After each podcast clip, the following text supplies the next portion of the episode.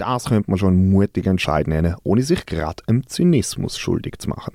Etwas halbes Jahr ist es her, dass die Bevölkerung in der Schweiz denkbar knapp mit 50,5% Ja-Stimmen die AHV 21 Reform angenommen hat. Damals ist das Rentenalter der Frauen um ein Jahr erhöht worden. Trotz Versprechungen im Ständerat ist es in der Folge nicht zu Verbesserungen bei der zweiten Säule bei der Frauenrente gekommen. Der Nationalrat hat dann die 13 AHV-Rente abgelehnt und jetzt eine Woche nachdem der Bund milliardenschwere Staatsgarantien für eine Grossbank gegeben hat, werden neue Pläne für Einschnitt bei der Rente publik. Insgesamt 190 Millionen Franken jährlich sollen laut Recherchen vom Tagesanzeiger eingespart werden. Und zwar, indem man bei den Beiträgen vom Bund senkt. Dabei gibt es ganz viele Unklarheiten, wie der Peter Buri Vollat, Leiter Kommunikation von der Prosenektute im Gespräch mit Radio Stadtfilter erklärt. Wir wissen nicht, wo allenfalls Abstriche würden gemacht werden. So wie momentan argumentiert wird, heisst, äh, dass das allenfalls äh, könnte anders reinkommen dass einfach der Bund seine Beiträge möchte zurückfahren was wir aber äh, ein grosses Fragezeichen haben und natürlich aufmerksam beobachten. Die Senkung der Bundesbeiträge steht schräg in der Landschaft. Noch bei der Abstimmung zu der Steuerreform und der AV-Finanzierung unter dem Titel Staff hat sich der Bund die Unterstützung der etablierten Linken mit höheren Bundesbeiträgen bei der AV erkauft. 2018 hat Bundesrat Berse gegenüber 200 SP-Delegierten in Olten gesagt, dass es aus sozialdemokratischer Sicht kein besserer Kompromiss für eine Staffvorlage werde geben. Wie viel Kompromiss denn noch in dem Kompromiss steckt, wenn der Bund jetzt schon wieder Bundesbeiträge senkt, kann man sich ehrlich fragen. Zumindest von den Gewerkschaften ist Widerstand bereits angekündigt worden. Ob es mit der Senkung der Bundesbeiträge auch zu Senkungen bei der AV-Rente wird kommen, ist unklar. Zwar sagt das nicht vorgesehen, doch steige laut Tagesanzeiger mit den geplanten Änderungen der Spardruck und auch bei der Prosenektute schauen wir jetzt ganz genau, wie es weitergeht.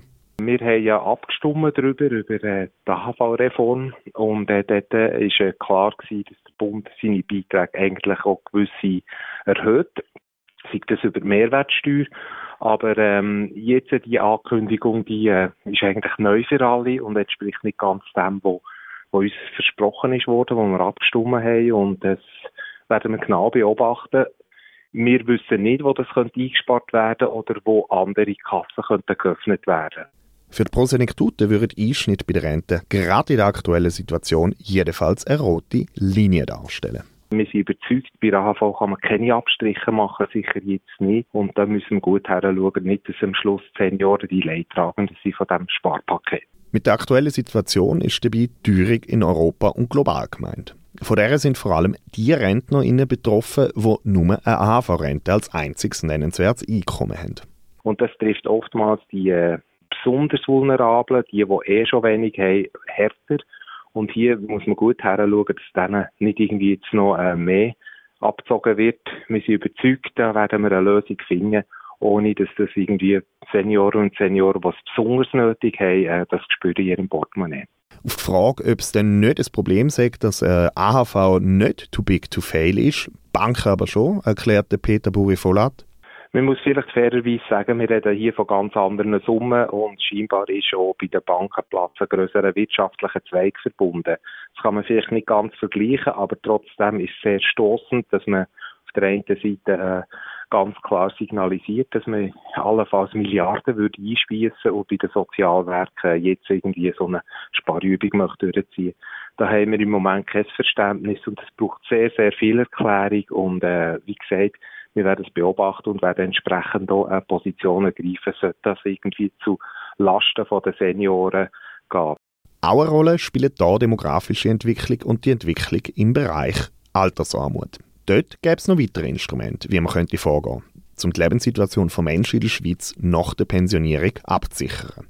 Grundsätzlich muss man sagen, dass Senioren und Senioren unser Drei-Säulen-System mit den verschiedenen Zuschüssen aus verschiedenen Kassen, Bund, Kanton, aber auch zum Ansparen äh, funktioniert. Es gibt aber tatsächlich rund 300.000 äh, Seniorinnen und Senioren 65 plus, die an Grenzen vor Altersarmut sind oder drinnen.